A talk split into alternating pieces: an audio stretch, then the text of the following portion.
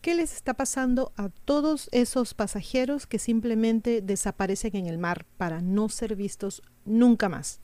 ¿Son víctimas de una siniestra ola de crímenes? ¿Tuvieron un percance en el mar y se cayeron por la borda? ¿O tal vez eligieron abandonar este mundo?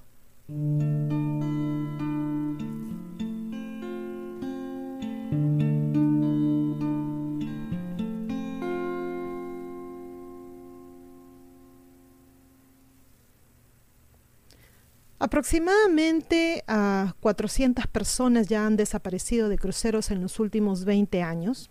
Estamos hablando solo de los últimos 20 años, creo que ha sido más inclusive.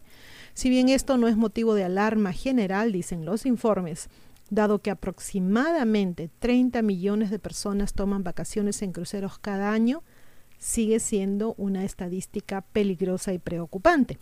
Hay varias potenciales razones por las que las personas desaparecen en los cruceros. Una, la más común, es caer por la borda, lo que puede ser accidentalmente o debido a que salte del barco acabando con su vida, ya que el estrés y el aislamiento del entorno de un crucero a veces puede conducir a este trágico desenlace. Lo que para mí personalmente no tiene sentido es si me voy a sentir de esa manera, ¿para qué voy en barco, verdad? En fin, las desapariciones también ocurren durante las visitas a los puertos.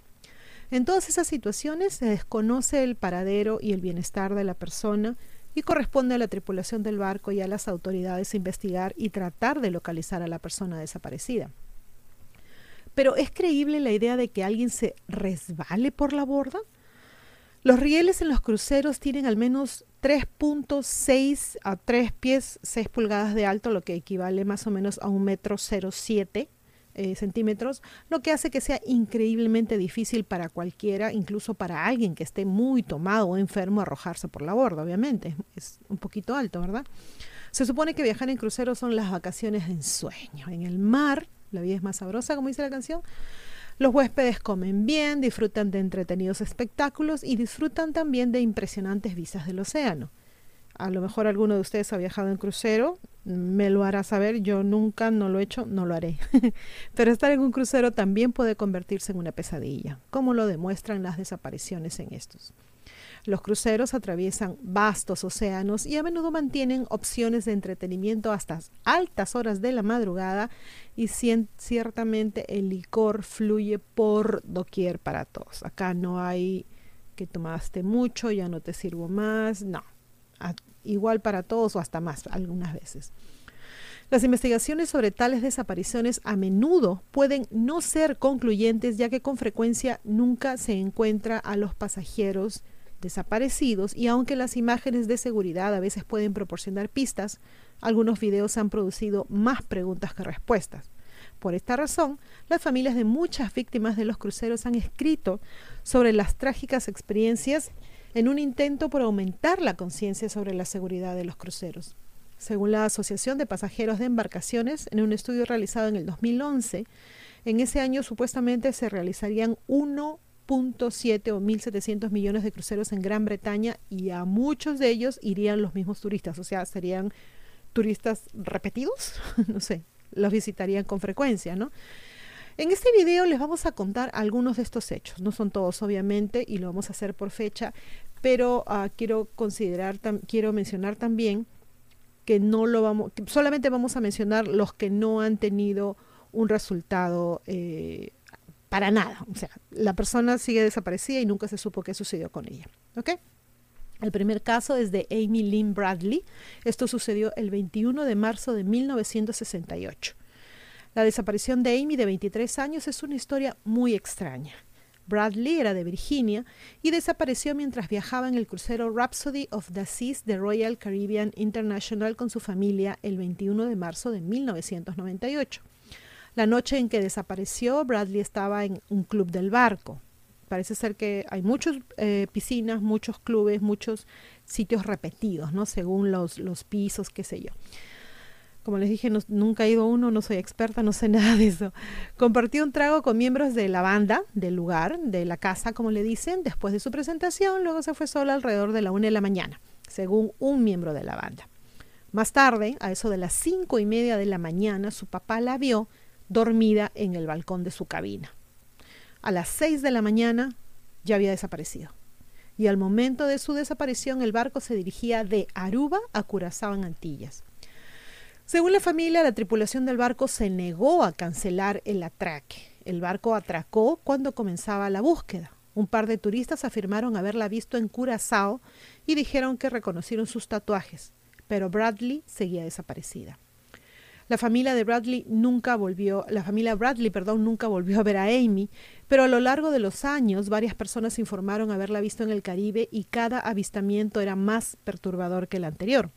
Según Dazan, los avistamientos de Amy van desde turistas que creen haberla visto en una playa en 1998 hasta un marinero de los Estados Unidos que dijo haberla visto en un burdel en el 99. Afirmó que ella se presentó con su verdadero nombre y le pidió ayuda.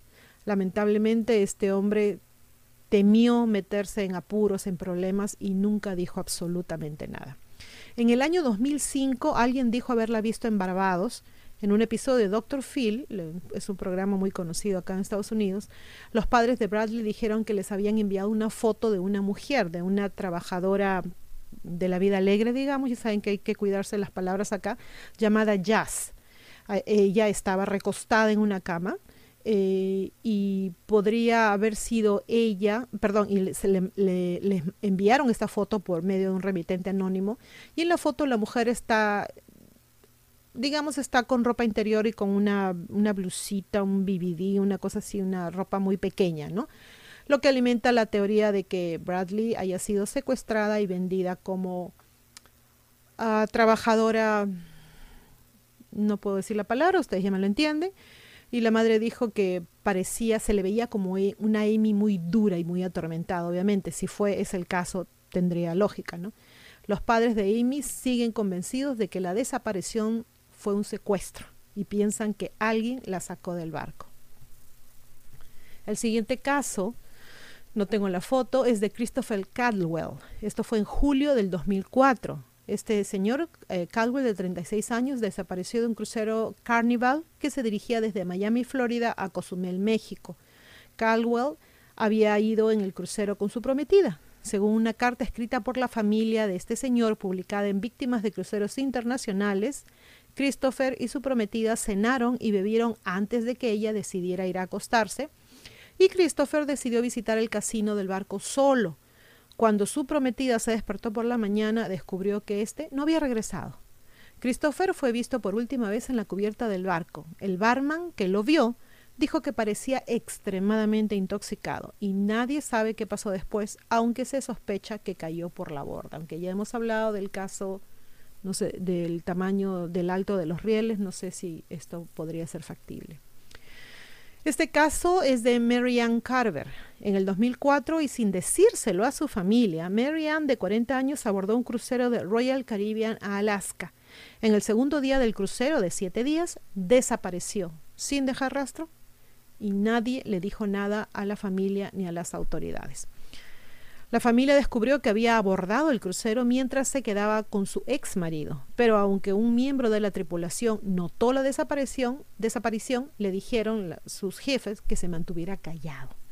Cuando encontraron las pertenencias de Carver todavía en su camarote después de que terminara el crucero, ¿qué hicieron? Donaron todas sus pertenencias a la caridad y nunca se les ocurrió reportar la desaparición a la policía.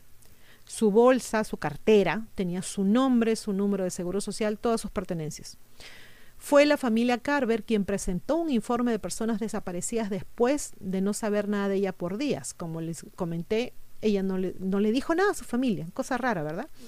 Aunque Royal Caribbean llegó a un acuerdo extrajudicial con la familia Carver, también afirmaron que Marianne probablemente se había quitado. lo, que no entiendo es cómo ellos mencionaron en algún momento eh, los de Royal Caribbean que ella ya había tenido problemas antes, que había tratado de hacer lo mismo, o sea, cómo ellos sabían eso, ¿verdad?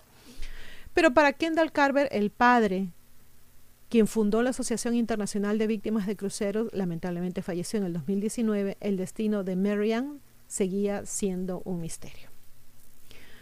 Ahora hablemos de Annette Misener. Esta mujer de 37 años ganó un crucero Carnival a la Ribera Mexicana el 4, para el 4 de diciembre del 2004. Llevó a sus padres y a su hija adolescente al viaje. La noche de su desaparición, cantó el karaoke con, con su hija y luego se fue al casino.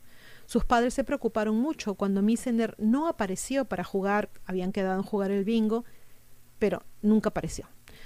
Cuando los padres comenzaron a buscarla, un miembro de la tripulación anunció por el intercomunicador que habían encontrado el bolso de la mujer de Wisconsin cerca de una barandilla en la cubierta inferior, lo que llevó a muchos a creer que de alguna manera se había quitado la, eh, vida o que había sido empujada por la borda. Un compañero de viaje vio el bolso y también notó que alguien había puesto una cosa muy rara, un trozo de papel húmedo sobre una cámara cercana de seguridad. Mucha gente, dijo él, ha estado diciendo que es un rumor, pero no, yo mismo lo vi, confesó el pasajero. O sea, es cierto, es lo que se entiende. ABC informa que un avión de la Guardia Costera y un barco de la Marina rastrearon los mares en busca de Misener durante 16 horas, pero no encontraron señales. Su esposo se niega o se negó a creer que se había quitado la vida, sugiriendo que se cayó del barco o accidentalmente o que la empujaron. Ahora hablemos de esta pareja. Ellos son We Pan y We Tran, uno de 70 y 65 años, y desaparecieron mientras viajaban en el crucero Destiny de Carnival, que se dirigía de Barbados a Aruba en mayo del 2005. La pareja se había embarcado en el crucero para celebrar su 50 aniversario de boda y viajaban con su hija y con la nieta. La pareja desapareció del barco en algún lugar entre las islas de Barbados y, de y Aruba y en la cubierta los buscadores encontraron las sandalias de la pareja, el bolso y el libro de la mujer, de la esposa, ¿no? de la señora. Aunque algunos han especulado que la pareja se quitó la vida, su hijo Michael Fang no lo cree. Dijo que eran felices y que habían estado planeando un viaje a Vietnam para ver a sus familiares. Escribiendo para víctimas de cruceros internacionales, los hijos de la pareja desaparecida acusaron a Carnival Cruise Lines de estar más centrados en planificar las actividades del día siguiente que en proteger la información crucial y pruebas relacionadas con dos de sus pasajeros desaparecidos. Michael Pham afirmó, además, que la línea de cruceros no cooperó, aunque Carnival obviamente lo niega.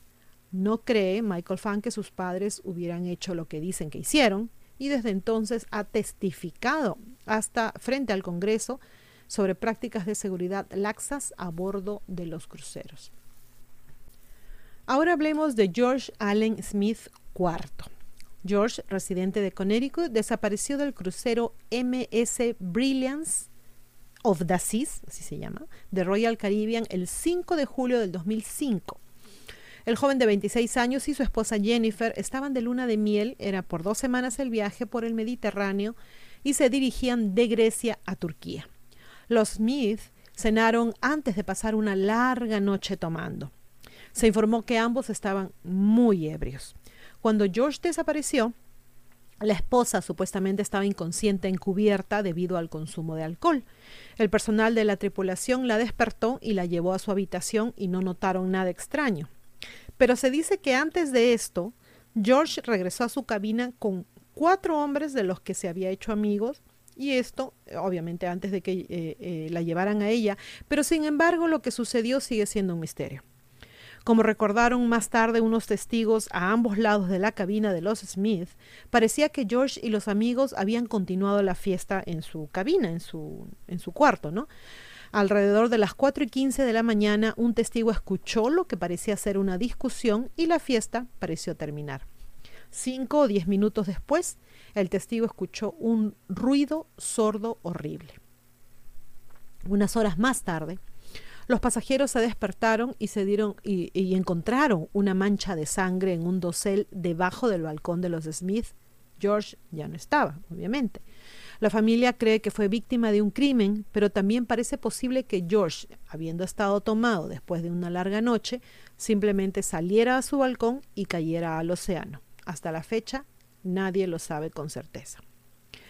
La viuda de Smith, en esta parte, permítanme hacer una mención. No entiendo por qué la llaman viuda.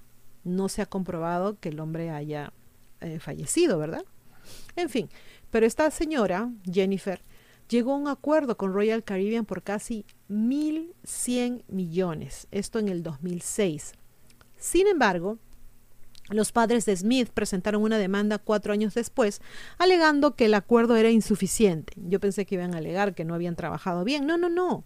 La familia solicitó 1.300 millones en daños, o sea, padres súper preocupados, ¿no?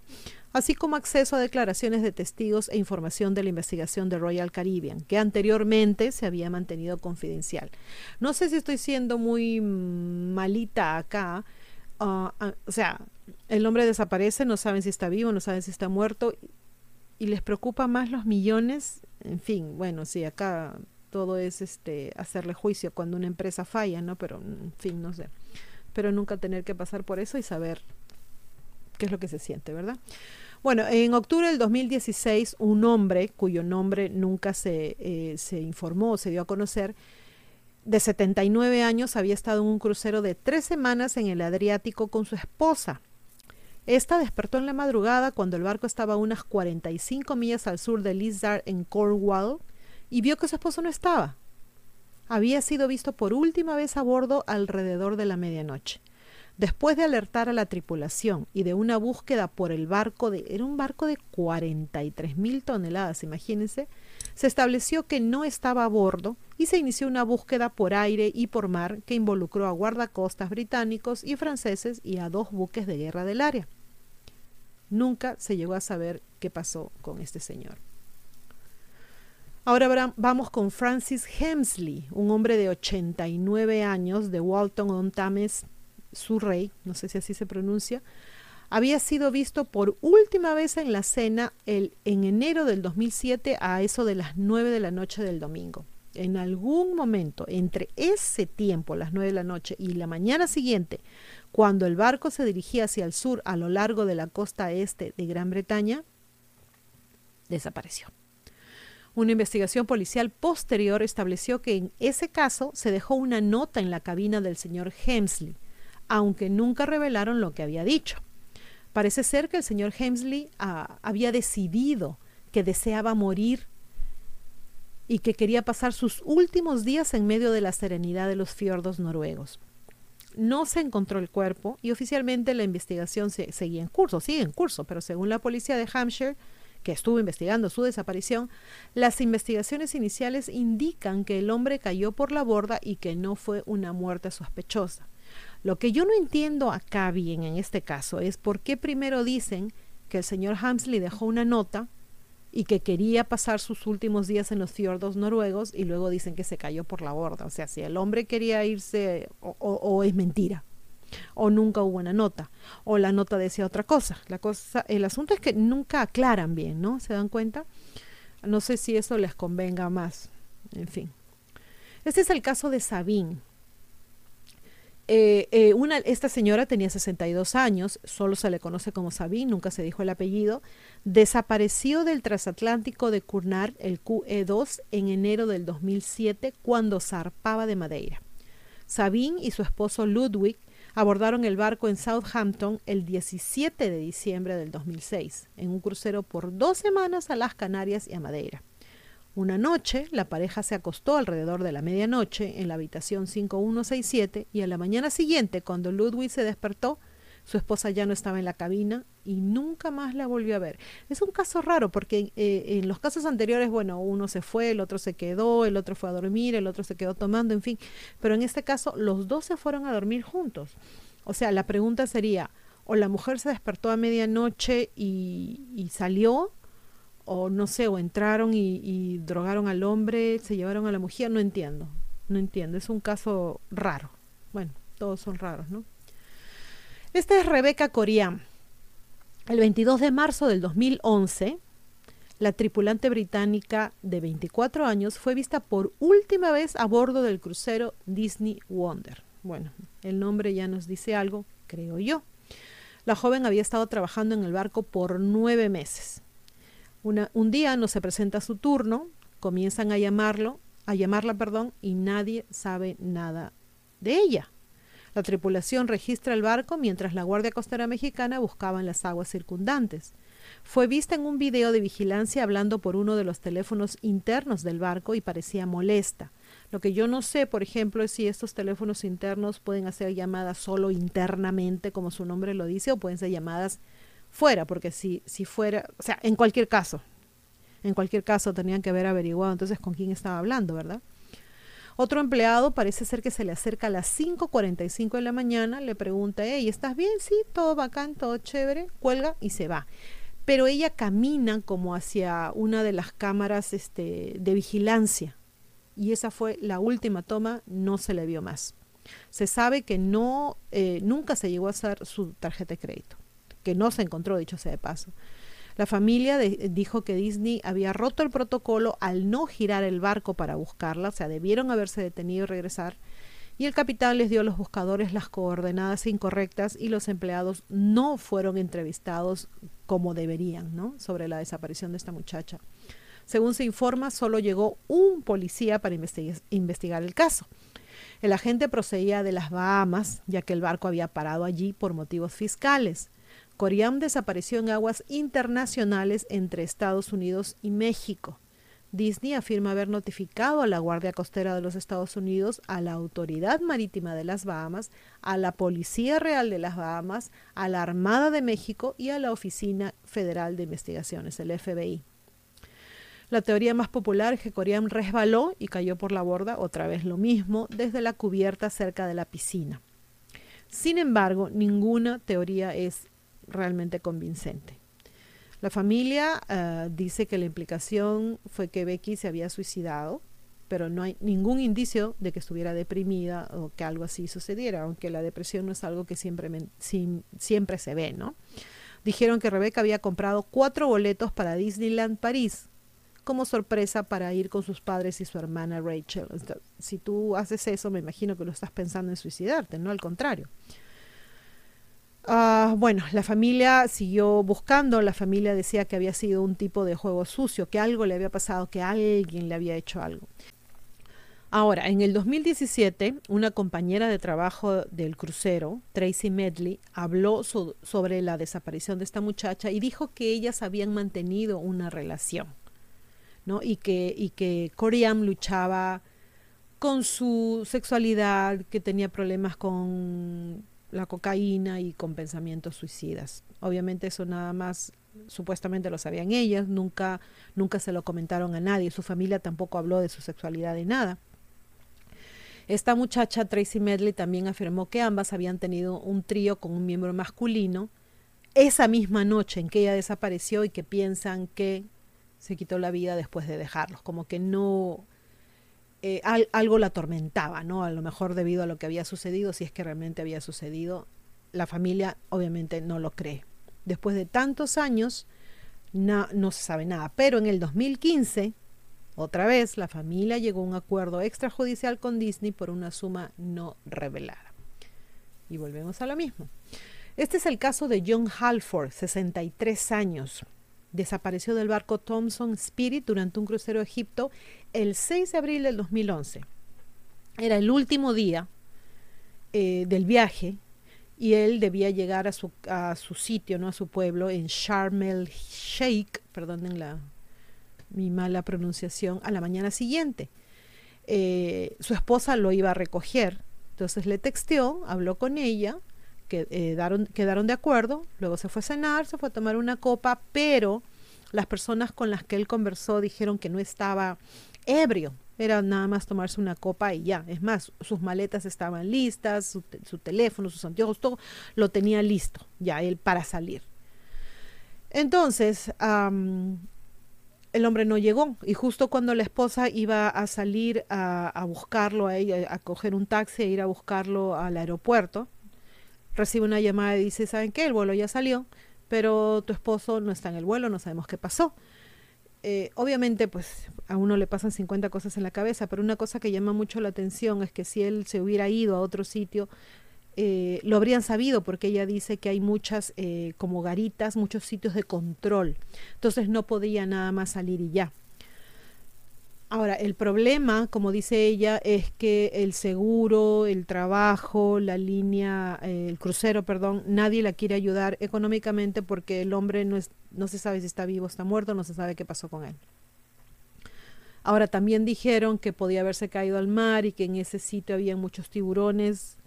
Nadie sabe qué pasó con el pobre señor Halford.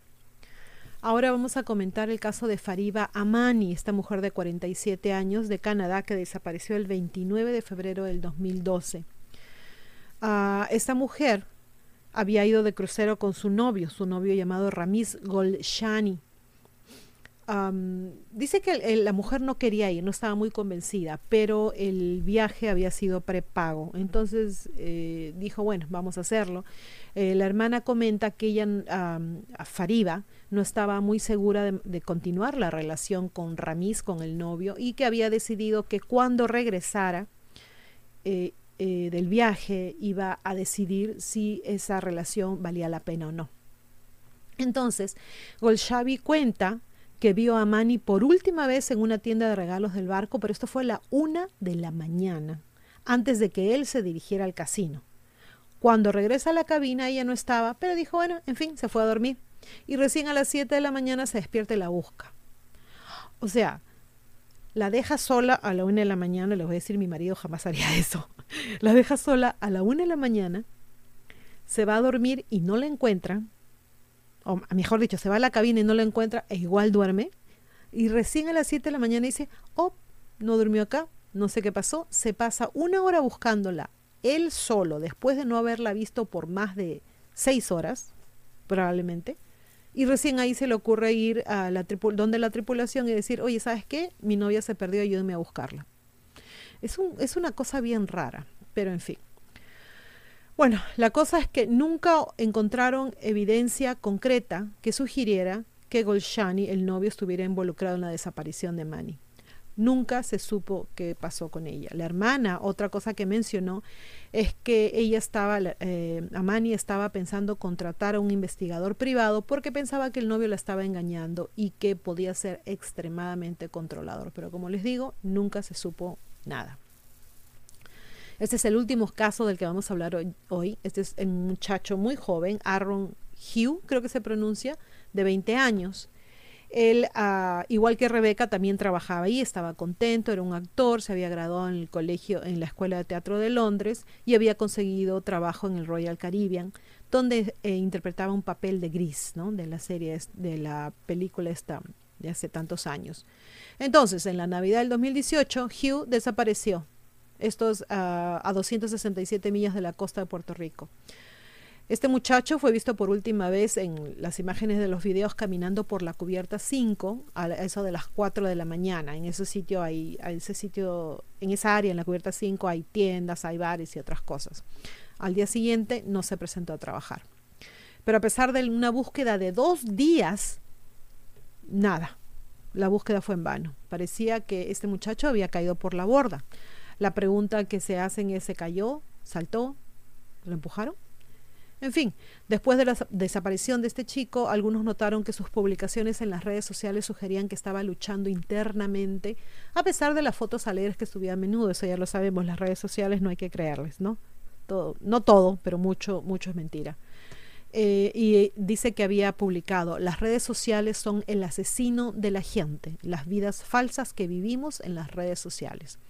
El 21 de diciembre también publicó, voy a matar a alguien, y en su última publicación del 22 dijo, debajo del agua está la belleza.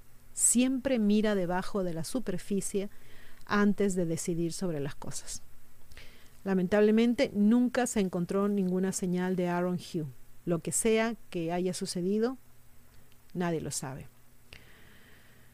En fin, los padres eh, de Rebeca Anne y Mike Coriam se reunieron con el Parlamento, con, el, con un parlamentario, perdón, Mike Penning, para tratar de mejorar las leyes. Eh, la, idea era que las compañías se hicieran responsables, que hubieran leyes más estrictas en cuanto a todo esto, y han tratado de hacerlo de muchas maneras, no solamente ellos, también este, mm, eh, el hijo de la pareja que cumplía 50 años. Han tratado de hacerlo de muchas maneras, dicen que hay leyes nuevas pero en fin, todavía mm, a estas alturas del partido no sabemos qué es lo que iba a pasar.